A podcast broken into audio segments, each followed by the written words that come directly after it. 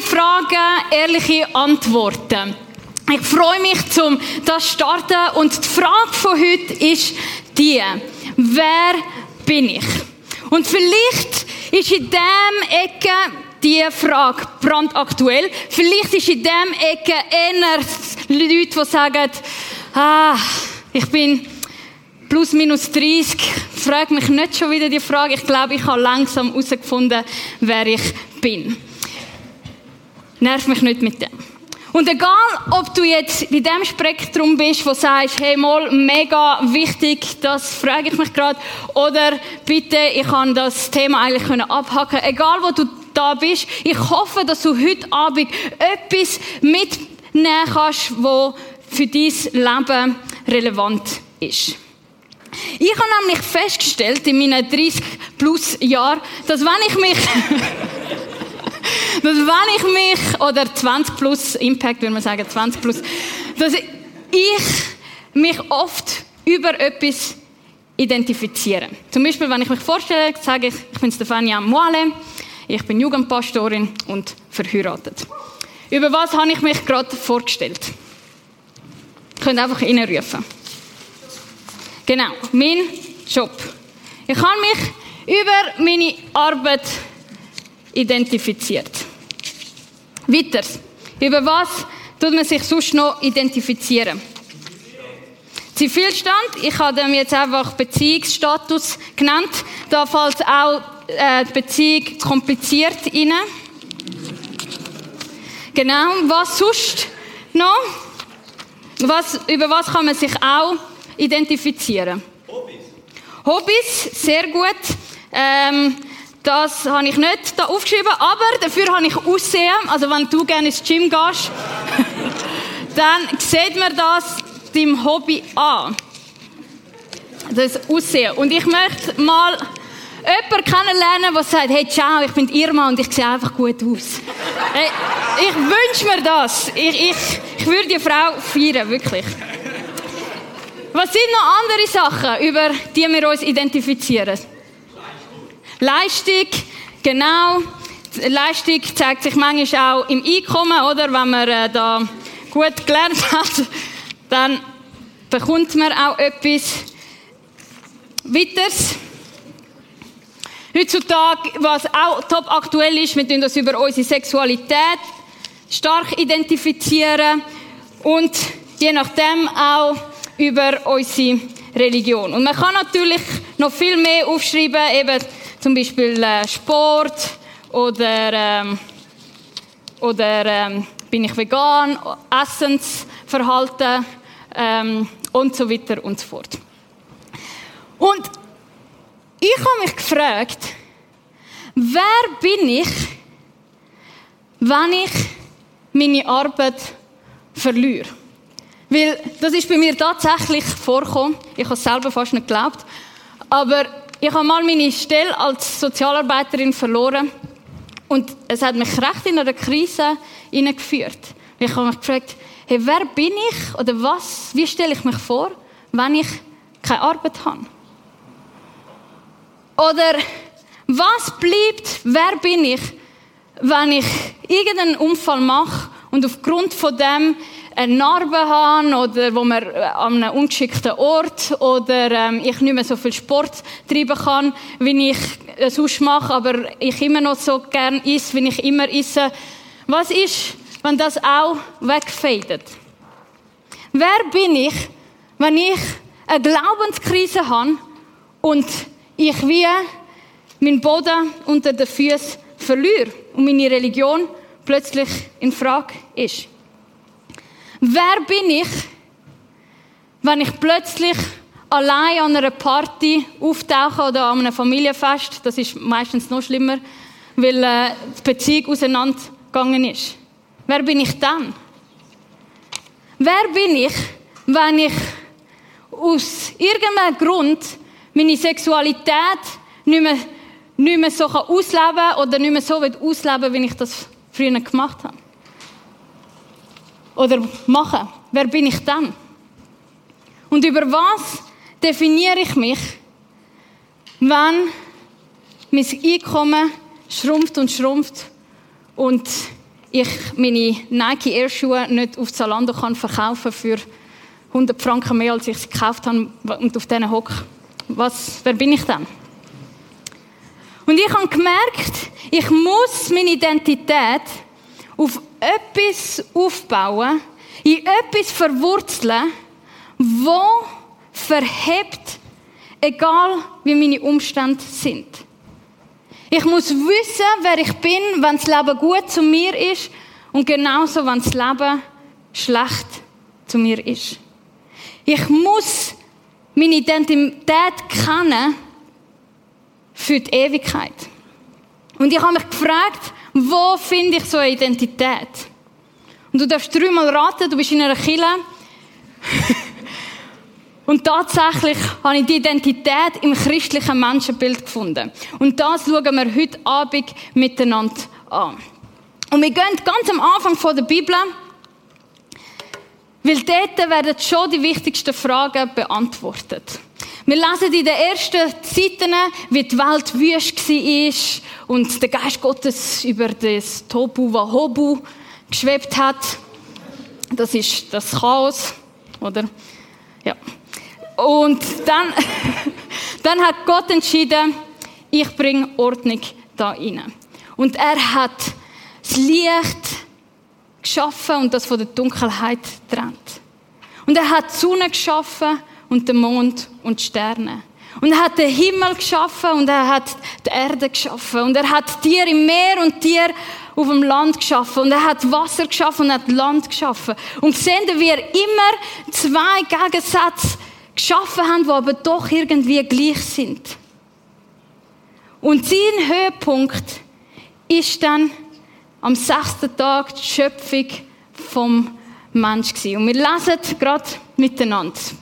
Dann sagte Gott, jetzt wollen wir den Menschen machen, unser Ebenbild, das uns ähnlich ist. Er soll über die ganze Erde verfügen, über die Tiere im Meer, am Himmel und auf der Erde. So schuf Gott den Menschen als sein Abbild, ja, als Gottes Ebenbild. Und er schuf sie als Mann und Frau. Er segnete sie und sprach, vermehrt euch, bevölkert die Erde, Bambini, Bambini und nehmt sie in Besitz. Ihr sollt Macht haben über alle Tiere, über die Fische, die Vögel und alle anderen Tiere auf der Erde. Und vielleicht kommt dir der Text sehr bekannt vor. Vielleicht liest es heute erst zum ersten Mal. Und egal, ob du es schon oft gelesen hast oder erst zum ersten Mal liest, mich begeistert, mich fasziniert der Text, weil da drin ist so kompakte drei Vers finden wir drei kostbare Wahrheiten. Ihr seht, mit Schwarz ist angestrichen, wollen wir. Und da kommt schon das Erste, wo wir über unsere Identität sagen können. Du bist gewollt. Ich bin gewollt. Gott hat gesagt, ich will dich erschaffen. Und ich kenne deine Geschichte nicht. Vielleicht bist du in einem Eltern ausgewachsen, wo, wo die Eltern sich sehnlichst gewünscht haben, ein Kind zu bekommen.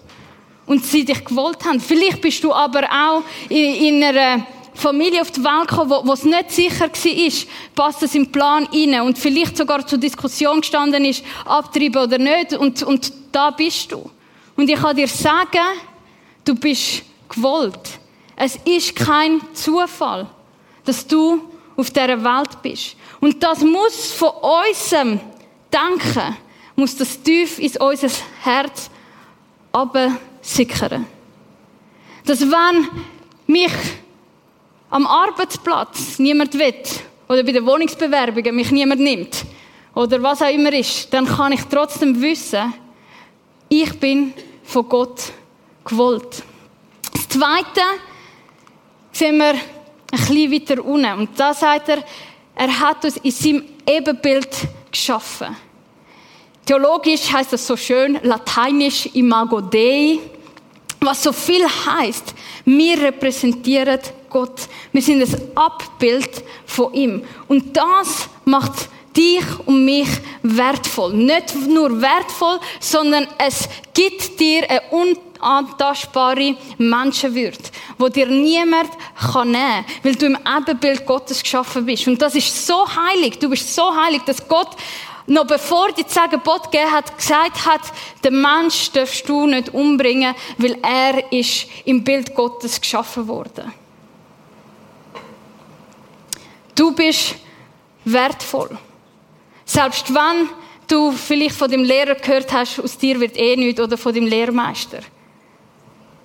In der ersten Seite der Bibel steht, du bist in seinem Ebenbild geschaffen worden und das macht dich wertvoll. Und obendrauf an dem hast du eine Bestimmung. Ich habe es noch schön auf Englisch aufgeschrieben, weil es einfach besser tönt. You have a purpose. Live in purpose. It's your purpose. Own it. Nein. Okay. Du hast eine Bestimmung. Du hast eine Bestimmung. Und das sehen wir in dem letzten Vers 28, wo er sagt, verbreitet euch, macht euch, herrscht über Tiere, schaut denen. Und aufgrund von dem haben wir die Aufgabe, unserer Natur Sorge zu haben. Aufgrund von dem, wenn wir einander Sorge haben, weil Gott uns den Auftrag gegeben hat. Er hat es auch ohne uns machen können aber er hat gesagt, nein, dich möchte ich haben. Und das ist etwas, wo wir vielleicht da in dem Setting oft hören. Und vielleicht auch zu oft hören. Aber ich wünsche mir, dass das heute Abend du das auf deine persönliche Situation umschreiben kannst. Und kannst verstehen, ich bin gewollt, ich bin wertvoll und ich kann eine Bestimmung. Und jetzt in diesem Schöpfungsbericht hat es noch zwei andere, sage ich mal, Mythen, die etwas über unsere Identität sagen. Ein bisschen weiter vorne lesen wir, Gott der Herr sagt, es ist nicht gut, dass der Mensch allein ist. Ich will ihm jemanden zur Seite stellen, der zu ihm passt. Und da sehen wir, dass wir intrinsisch für Beziehungen geschaffen worden sind. Wir können nicht ohne Beziehungen. Und es müssen nicht mal zwingend romantische Beziehungen sein, sondern einfach Freundschaften, Beziehungen, wo wir miteinander das Leben teilen können, wo wir miteinander vorwärts gehen können. Miteinander auf vertikaler Ebene und gegen zu Gott, die Beziehung mit ihm zu haben. Und dann gibt es auch sehr einen poetischen Teil, wo Gott weiter beschreibt, wie er den Mensch geschaffen hat. Da lassen wir, da nahm Gott der Herr etwas Staub von der Erde, formte daraus den Menschen und blies ihm den Lebensatem in die Nase. So wurde der Mensch ein lebendiges Wesen. Und da passiert etwas sehr Spannendes. Nämlich, da entdecken wir, dass Gott den Mensch aus drei Elementen geschaffen hat. Das erste Element, das wir nicht unterschätzen dürfen, ist der Körper. Gott hätte das auch als schwebende Wesen können irgendwie machen, wo, wo irgendwo umeinander flitzen oder was auch nicht was. Er hätte uns das können so gestalten. Aber er hat gesagt, nein, ich möchte euch einen Körper geben. Ich möchte euch etwas Physisches geben, wo du drin kannst wohnen. Er hat den Lebenshauch ein eingehaucht. Das heißt, er hat uns eine Seele geschenkt und die Seele, die besteht aus drei verschiedenen Sachen. Einerseits ist es unser Wille, es sind unsere Gefühle, Fähigkeit zum Fühlen und unser Verstand. Der Wille zeigt, dass Gott uns nicht als Marionette hat wollen, sondern dass er interessiert ist, was wir denken, was wir machen, wie wir uns äh, um, um, äh, um die Schöpfung kümmern. Unsere Gefühle hat er uns geschenkt, damit wir das Leben geniessen können und Freude haben können und, und uns an, an Kleinem und Schönem können Und unseren Verstand hat er uns geschenkt, damit wir nachvollziehen können, wie Gott ist, dass wir ihn erkennen können. Und zusätzlich hat er uns sein Geist geschenkt. Er hat uns einen Geist geschenkt, wo uns befähigt, mit Gott zusammen unterwegs zu sein. Und so ist der Mensch aus Körper, Geist und Seele mit Gott in dem Garten unterwegs gewesen. Und sie haben die besten Zeiten gehabt. Die besten Zeiten. Ich stelle mir das so vor, wie, kennt ihr die langen Sommernächte am Strand, wo, wo du so gute Community hast mit deinen Freunden, wo, wo, wo du plötzlich auf die Uhr schaust und merkst, es ist vier Uhr am Morgen, weil du einfach so lang geschwätzt hast und vielleicht auch noch ein bisschen getanzt hast und so. Und es ist einfach schön und du willst, dass die Zeit nicht vorbeigeht. Und so ist die Freundschaft zwischen Gott und dem Mensch. Weil der Mensch ist ganzheitlich gewesen. Er hat ein grosses Ja zu seinem Körper gehabt. Er hat mit seiner Seele alles können greifen und erfassen und er hat mit seinem Geist hat er können mit Gott Angesicht zu Angesicht sein. Und jetzt fragst du dich, okay, aber wenn das das Menschenbild von Gott ist oder wenn das das christliche Menschenbild ist und ich bezeichne mich selber als Christ, warum Warum stehe ich vor dem Spiegel, schaue mich an und bin einfach unzufrieden, weil die fünf rohe Eier, die ich mir jeden Morgen seit einer Woche reinhaue, einfach noch keinen Effekt zeigen? Warum wachsen die Muskeln nicht so schnell, wenn ich trainiere? Ernsthafte Frage. Ein bisschen frustrierend. Warum hat er mich nicht längere Beine geschenkt? Warum, warum der Schwimmring? Warum dies und jenes? Honestly. Warum? Warum muss ich schwitzen, zum Gewicht zu verlieren? Auch eine gute Frage. Oder?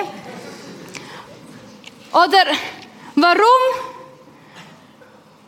warum merke ich, dass ich eigentlich etwas Gutes machen will, aber nachher trotzdem ausdicke und, und halt ein bisschen temperamentvoll bin, wie man das so schön sagt? Oder warum fühle ich manchmal an gewissen Tagen so, wie wenn es besser wäre, dass es mir nicht gäbe. Warum ist es an gewissen Tagen so schwierig, aus dem Bett zu kommen? Wenn Gott ja das perfekt gemacht hat. Und warum, wenn er mir ja einen Geist gegeben hat, warum höre ich ihn nicht? Kennen ihr die Fragen? Kennen ihr den Frust? Ich kann das sehr gut. Und auch da zeigt das die Bibel wieder auf, wo der Ursprung von dem Frust ist. Und zwar geht es wieder zurück in den Schöpfungsbericht, wo der Mann und Frau sich geweigert haben, Gott, auf Gott zu hören. Sondern sie haben gesagt, ich kann einen Willen und ich setze den Willen ein. Weil Gott hat ihnen gesagt, ihr dürft von allen Bäumen essen, außer von dem Baum von der Erkenntnis. Von dem dürft ihr nicht essen, weil dann werdet ihr sterben. Und dann ist die Schlange gekommen und, und hat sie verführt und sie haben es gemacht. Und in dem Moment ist etwas auf all diesen drei Ebenen passiert. Es hat eine Konsequenz gegeben. Auf allen drei Ebenen. Einerseits ist der Körper verfallen. Und das ist eine teure Konsequenz. Weil heutzutage probieren wir mit viel Geld dem Verfall entgegenzukommen. Von dem Körper. Wir probieren unsere Maske, unsere ähm, Alters, unsere Alters, äh, Dings da, wie sagen wir denn? Lachfalten, danke. die Lachfalten ein bisschen zu verstecken, oder? Und dann kann man Deckel nachhelfen und da ein nachhelfen, damit der Körper nicht so zerfällt. Aber wir können das nicht aufhalten, weil früher oder später wird jeder von uns sterben. Es hat einen Einfluss auf den Körper. Aber es hat auch einen Einfluss auf unsere Seele. Wir lesen, dass die erste Reaktion von Adam und Eva war, wo sie von dem gegessen haben, ist, dass sie sich plötzlich geschämt haben. Und plötzlich haben sie das Bedürfnis gehabt, sich zu verstecken. Weil sie haben realisiert, wir sind nackt. Und ich kann euch sagen, es dauert lang, bis ich das perfekte Bikini finde für in die Body. Weil ich manchmal auch mit Schamgefühl zu kämpfen habe. Aber es ist nicht nur aufs, aufs ähm, das Äußerliche, aufs Körperliche, sondern die Scham ähm, über, ähm, über, äh, dreht sich auch auf unser Verhalten. Ich habe plötzlich Angst, mich anderen so zu zeigen, wie ich wirklich bin. Und ich fange mich an zu verstecken. Und ich kann mich hinter meinem Humor verstecken. Und ich kann mich hinter meiner Fröhlichkeit verstecken. Und ich kann mich hinter meiner Selbstsicherheit verstecken oder meiner, ja, ich weiß, ich weiß, was die Lösung ist. Ich kann mich hinter dem verstecken.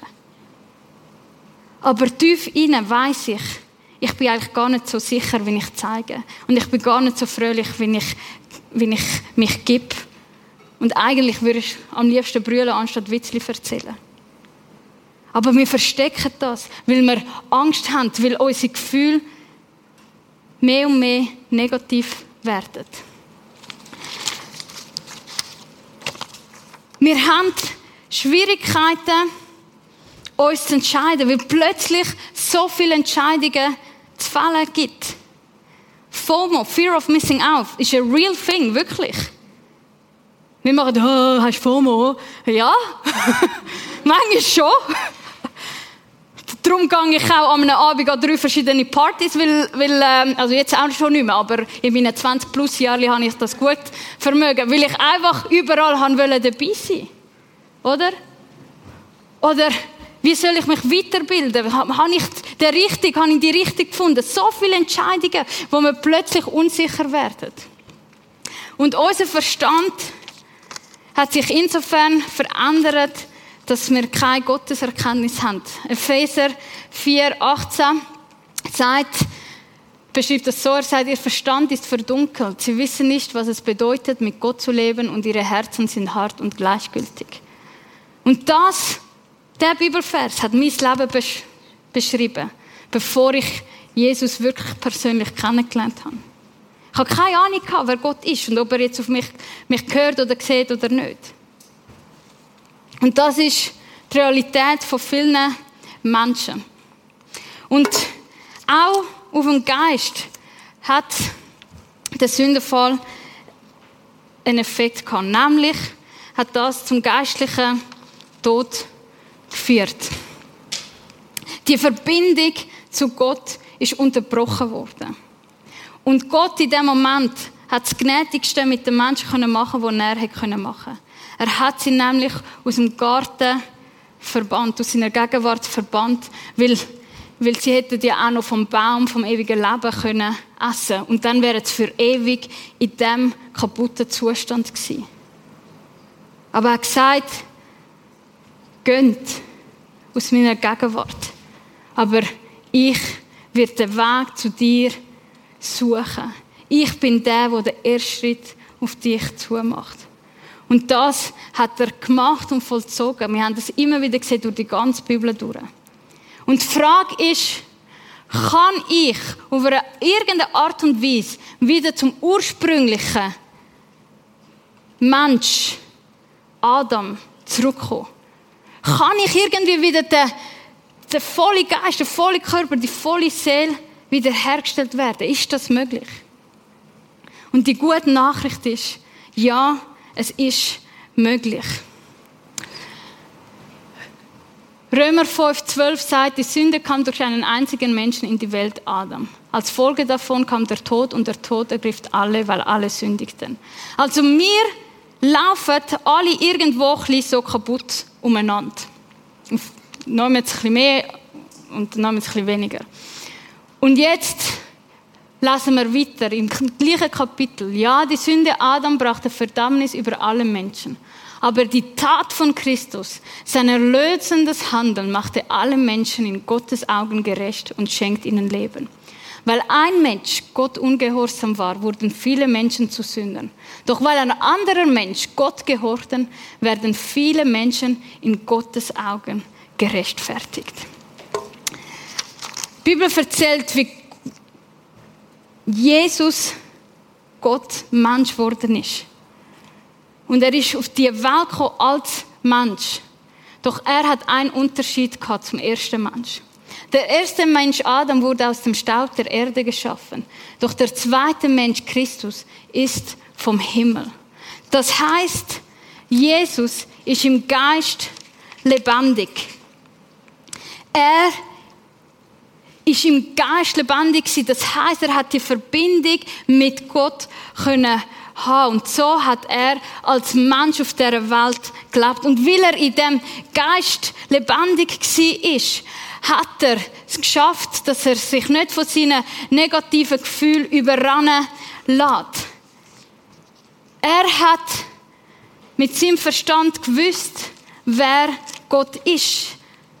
Er hat ihn als der gute Vater kennt und aufgrund von dem hat er können seinen eigenen Willen, Gottes Willen unterordnen und so leben. Und ja, er ist gestorben. Und ja, sein Körper ist zerfetzt und er hat Narben von den, von den Nägeln. Aber am dritten Tag ist er auferstanden mit einem himmlischen Körper, wo auch physisch auch wieder ist. Weil die Jünger haben ihn können anlangen, er hat mit ihnen gegessen, er hat sie gesehen, er ist mit ihnen go, go, go spazieren. All das. Und er hat den ersten Mensch, das, was sich Gott von Anfang an ausdenkt hat, Körper, Geist und Seele, hat er wiederhergestellt. Und was heißt das jetzt konkret für mich? Wir lesen im 2. Korinther 5, 17. Das bedeutet aber, wer mit Christus lebt, wird ein neuer Mensch. Er ist nicht mehr derselbe, denn sein altes Leben ist vorbei. Ein neues Leben hat begonnen. Das heißt, es gibt Hoffnung für mich. Es gibt Hoffnung für mich, mich aus dieser Spirale von diesen negativen Gefühlen auszubrechen. Es gibt Hoffnung für mich, zum wieder einen Kontakt mit Gott können zu haben. Etwas Neues hat angefangen. Und ich kann noch garantieren, wenn ihr Geschichten lesen von Menschen, die, die, die, die Schwieriges gemacht haben, die vieles, was nicht gut gemacht ist, gemacht haben. Und sie aber mit dem Jesus in Verbindung kommen und von ihm die Vergebung erleben, dann sind sie wirklich neue Menschen. Dann ist jemand, der früher jähzornig war, plötzlich zu Tränen gerührt. Dann ist jemand, der im Selbstzweifel fast erstickt ist, plötzlich eine sichere Person. Das ist meine Geschichte. Und vielleicht hast du auch eine Geschichte, wo du gesagt ah, das ist so und da habe ich Jesus kennengelernt und er hat mich so verändert. Wir lesen weiter, dieses neue Leben kommt allein von Gott, der uns durch das, was Christus getan hat, zu sich zurückgeholt hat. Und Gott hat uns zur Aufgabe gemacht, Menschen mit ihm zu versöhnen. Und so sind wir wieder am Anfang. Du bist gewollt. Christus hat gemacht, er hat dich zu sich gezogen, weil du wertvoll bist. Und er hat dir eine Aufgabe, eine Bestimmung, eine Purpose gegeben, dort, wo du bist. Das heißt ganz konkret, ich kann jetzt eine neue Identität durch Christus. Das heißt, dass wenn ich mich in meinem eigenen Körper nicht wohlfühle, ich kann sagen, im Psalm 139, 14 sagt, Herr, du hast mich wunderbar gemacht, alle deine Werken sind gut.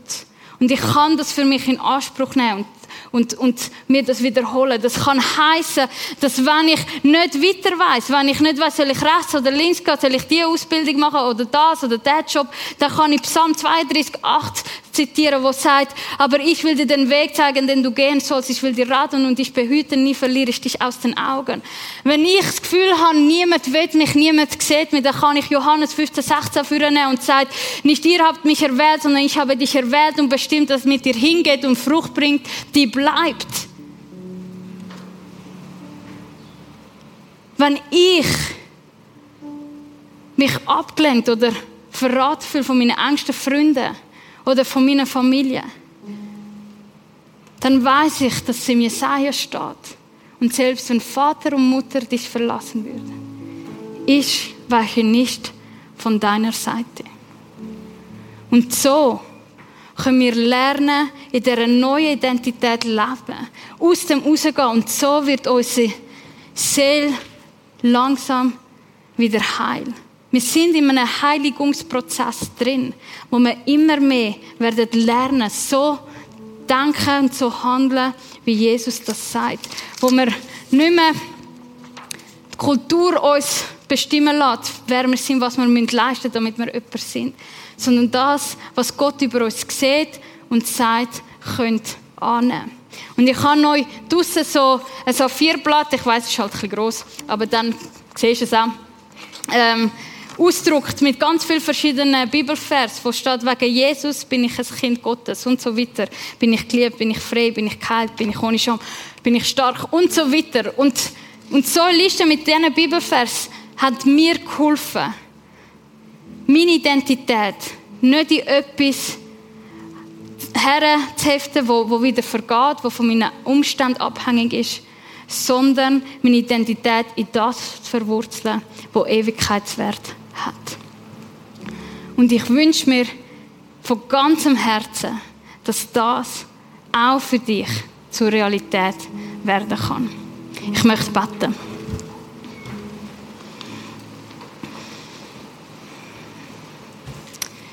Jesus, ich danke dir, dass du uns wiederhergestellt hast. Du hast uns als ganzer Mensch, als Körper, Geist und Seele wiederhergestellt. Und du kennst jeden einzelnen von uns. Und ich bitte dich, dass du heute Abend bestätigst, du bist gewollt, du bist wertvoll, du hast eine Aufgabe. Du bist nicht allein. Dass du das übersetzt in jedem einzelnen Leben. Und ich bitte dich, dass du uns eine Begegnung mit dir schenkst, dass wir erfahren und wissen, dass du der lebendige Gott bist. Dass du der Gott bist, der siehst. Dass du der Gott bist, der genug ist. Und ich bitte dich, dass du uns neu staunen lässt über die Wahrheit, dass wir deine Kinder sind. Und dass wir aufgrund von dem nicht mehr in Angst und Scham leben müssen. Amen.